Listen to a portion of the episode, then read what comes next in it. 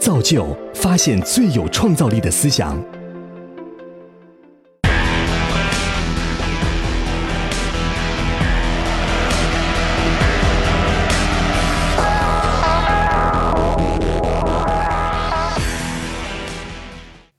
那我第一个问题想问一下车品觉先生，车老师在到红杉之前，曾经在阿里巴巴担任副总裁，管理阿里巴巴的数据团队，他还是阿里健康的外部董事。我们想象一个场景啊，当阿里健康随着它的发展，它可能会逐渐的拥有越来越多的医疗健康的资源，比如说，它有全世界。最好的诊疗技术，它可能甚至拥有很多器官。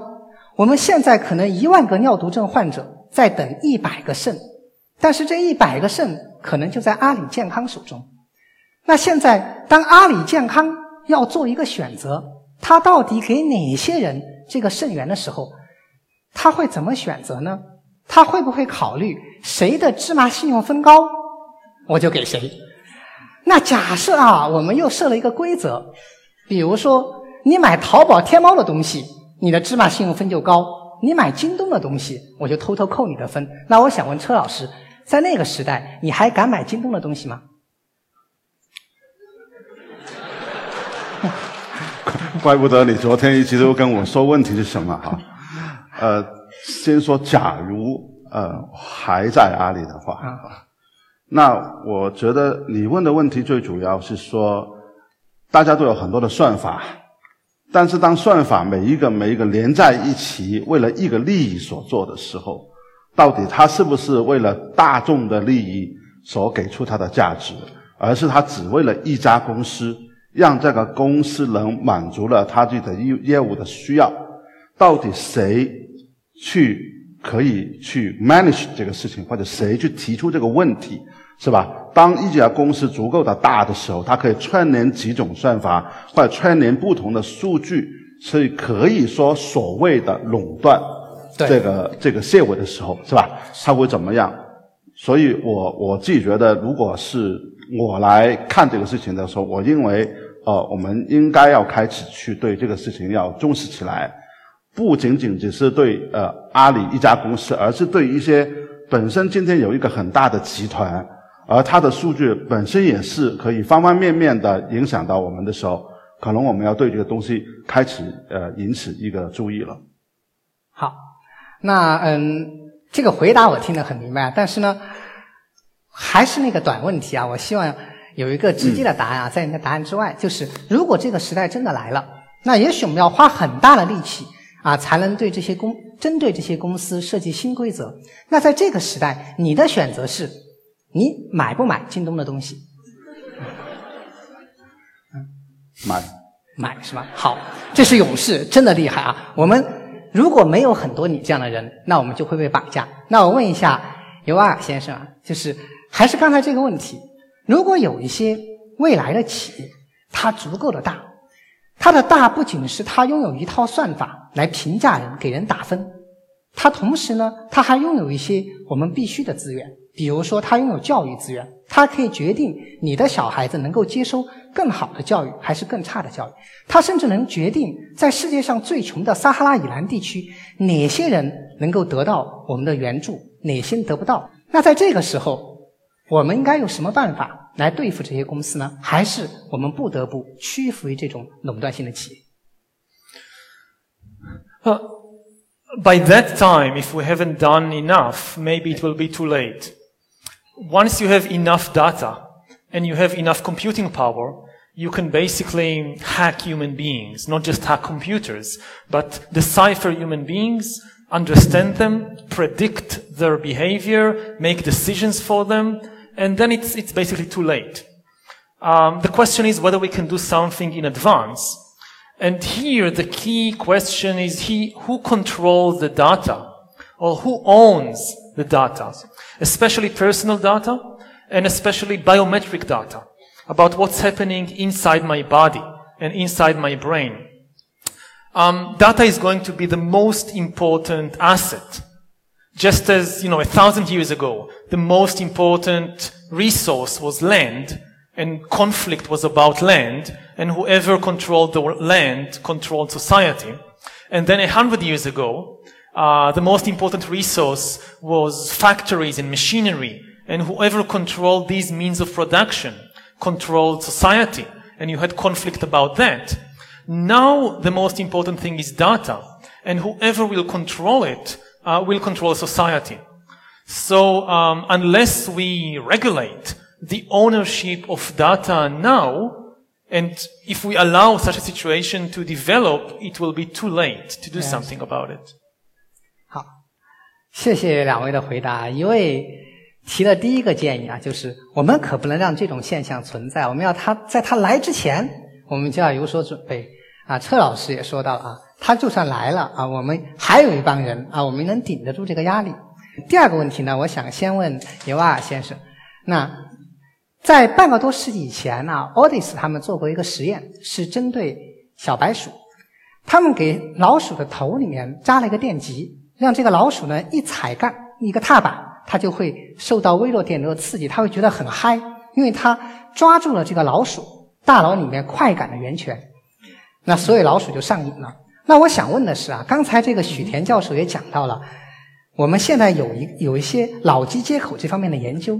那我的问题是一个很简单的是否问题，我想知道您觉得在现在或者在近期的未来，我们人类我们有可能通过科学技术找到我们人类的快感中枢，并且通过一些办法刺激这些快感中枢，让人觉得非常嗨、非常高潮吗？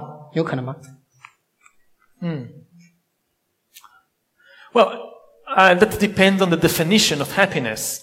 If you mean pleasure, then yes, we can create all kinds of devices that will create more and more pleasant experiences for us. But in the long run, I don't think this will ensure human happiness because the basic reaction of the mind to pleasant experiences is not happiness and satisfaction, it's craving for more, uh, like with drugs.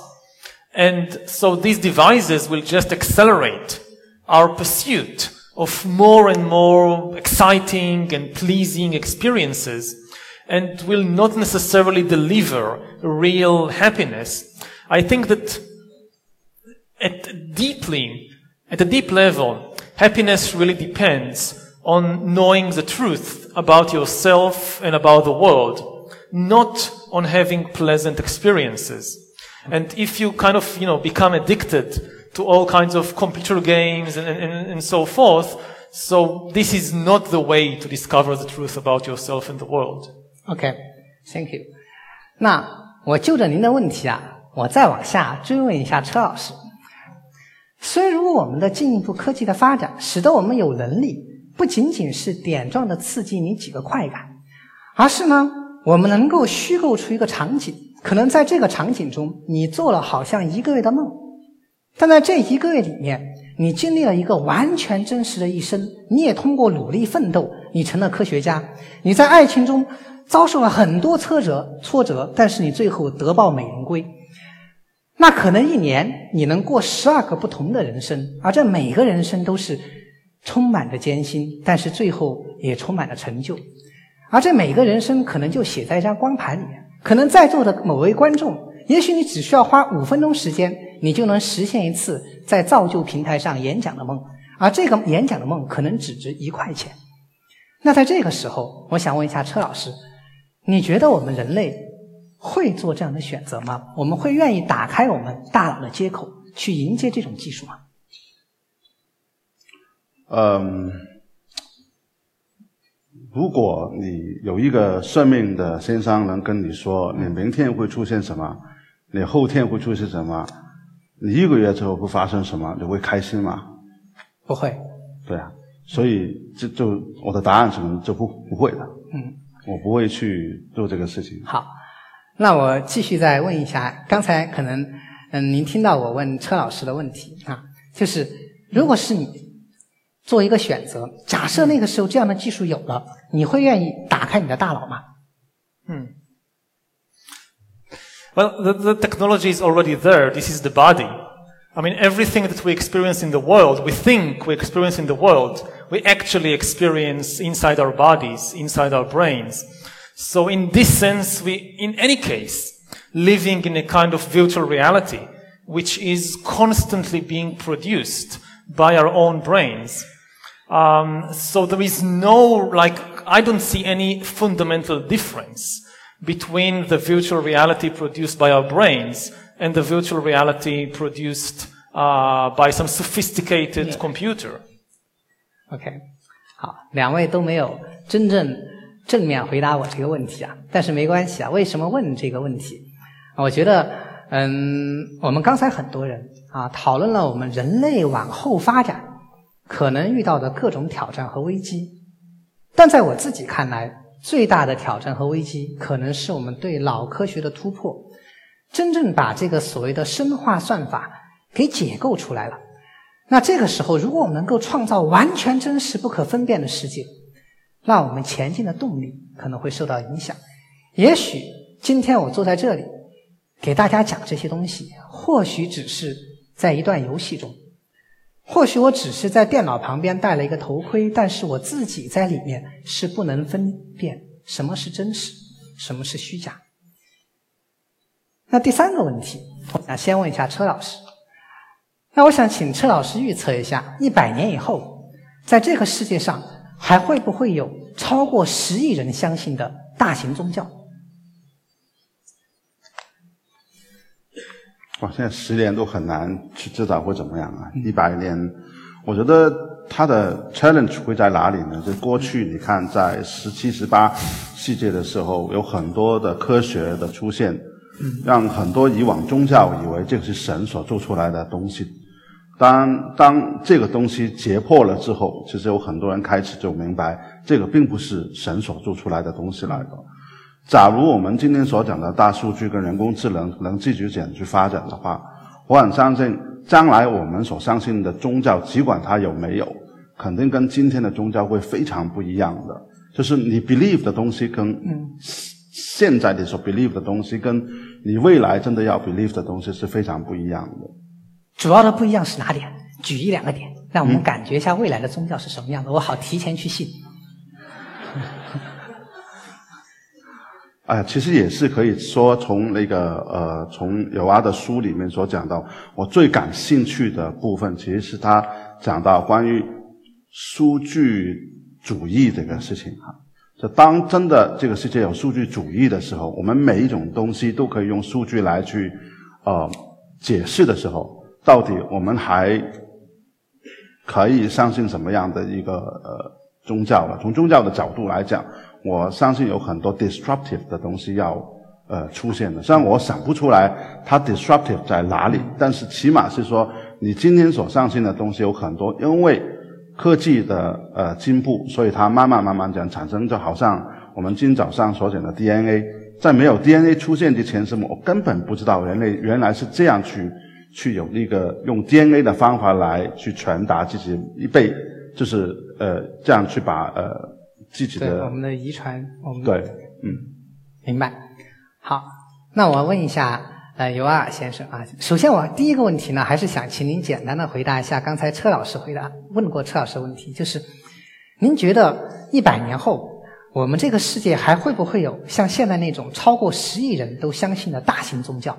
还会有吗？Yes, I, I think there will be, but I agree that they will be new religions. Um, I believe they will be based on technology, on in the belief in technology. Okay.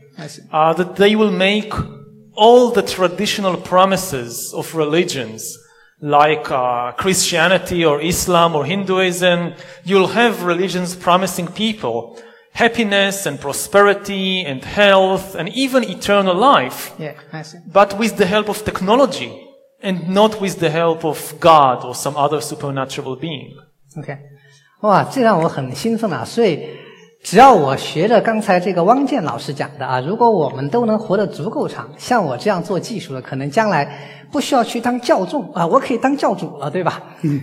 那好，嗯，我再问尤瓦尔先生一个问题啊，刚才 我听您在这个报告中，你把两个非常重要的概念区分开来了，一个叫智能，一个叫意识。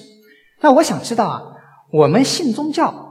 到底是有智能就能信宗就会信宗教，或者是有意识就会信宗教，还是说必须要既有智能又有意识才可能会有信仰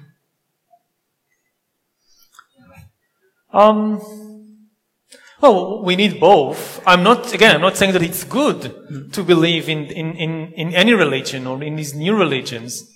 Um, I think we need not to enslave our consciousness to some religious dogma of any kind.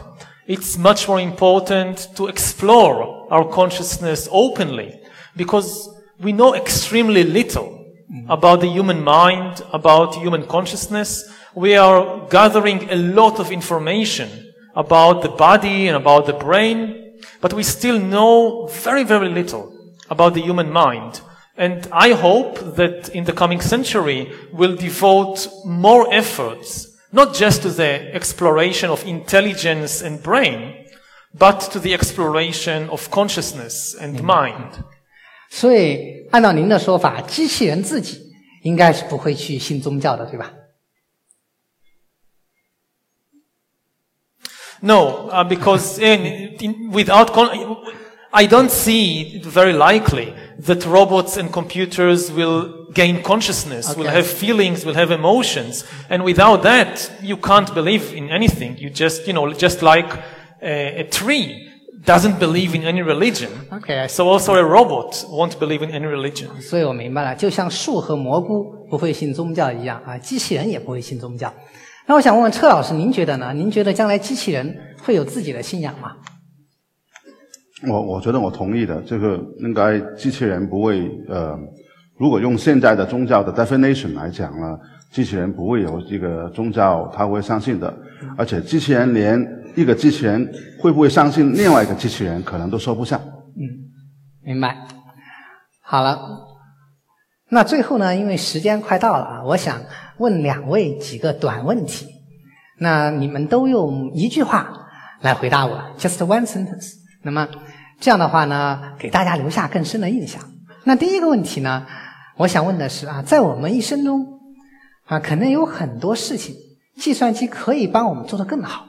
比如说谈恋爱的时候啊，如果说在我和我的对象身上都放一个传感器，我就知道他到底喜不喜欢我，他和我在一起的时候是不是心情澎湃，还是他无动于衷。但是呢，可能我不想用这件东西，我宁愿。遭受挫折、遭受失败，我不愿意用这个技术。那我想请问尤瓦尔先生啊，如果啊我们往未来嗯再往下走五十年、一百年，有没有哪些东西是本来计算机、人工智能可以帮你解决，但是你不想他插手帮你解决的？讲一件事儿，有请。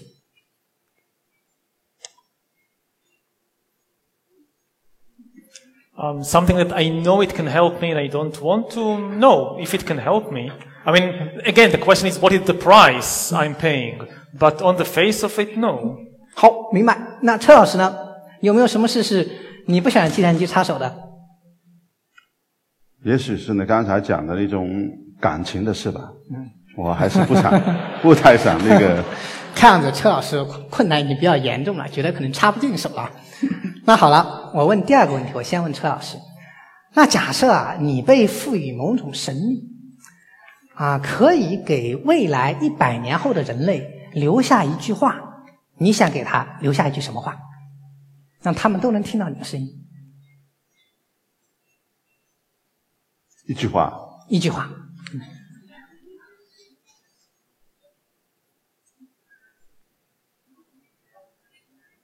我思呃故我在。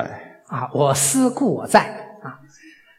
那一样的问题，尤瓦先生，留一句话给一百年后的人类，你想留什么？Do you know the deep root of suffering？哇，OK，好，最后一个问题问两位啊，先先还是问车老师，就是一样啊，如果你能有一件事情你可以控制，一百年后的人类他一定会听你的，并且呢，他不会反抗，那。你会让他们做一件什么事情？这是一百年后未来的人会听你的事情去做一件事儿，你会让他们做一件什么事儿？比如把你救活。举个例子，当然你可以想得更远，你会让他们做什么事儿？做到点好事吧，做多做好事，多做好事。明白。那同样的问题，最后一个问题就是，嗯，一百年后的人类会在你的影响下做一件事情，那你会想他们做什么样的事情？一件事儿。嗯，to know the truth。哦，to know。好，谢谢二位嘉宾，谢谢大家，这个环节结束了，谢谢。Thank you. Thank you very much. Thank you very much. Thank you.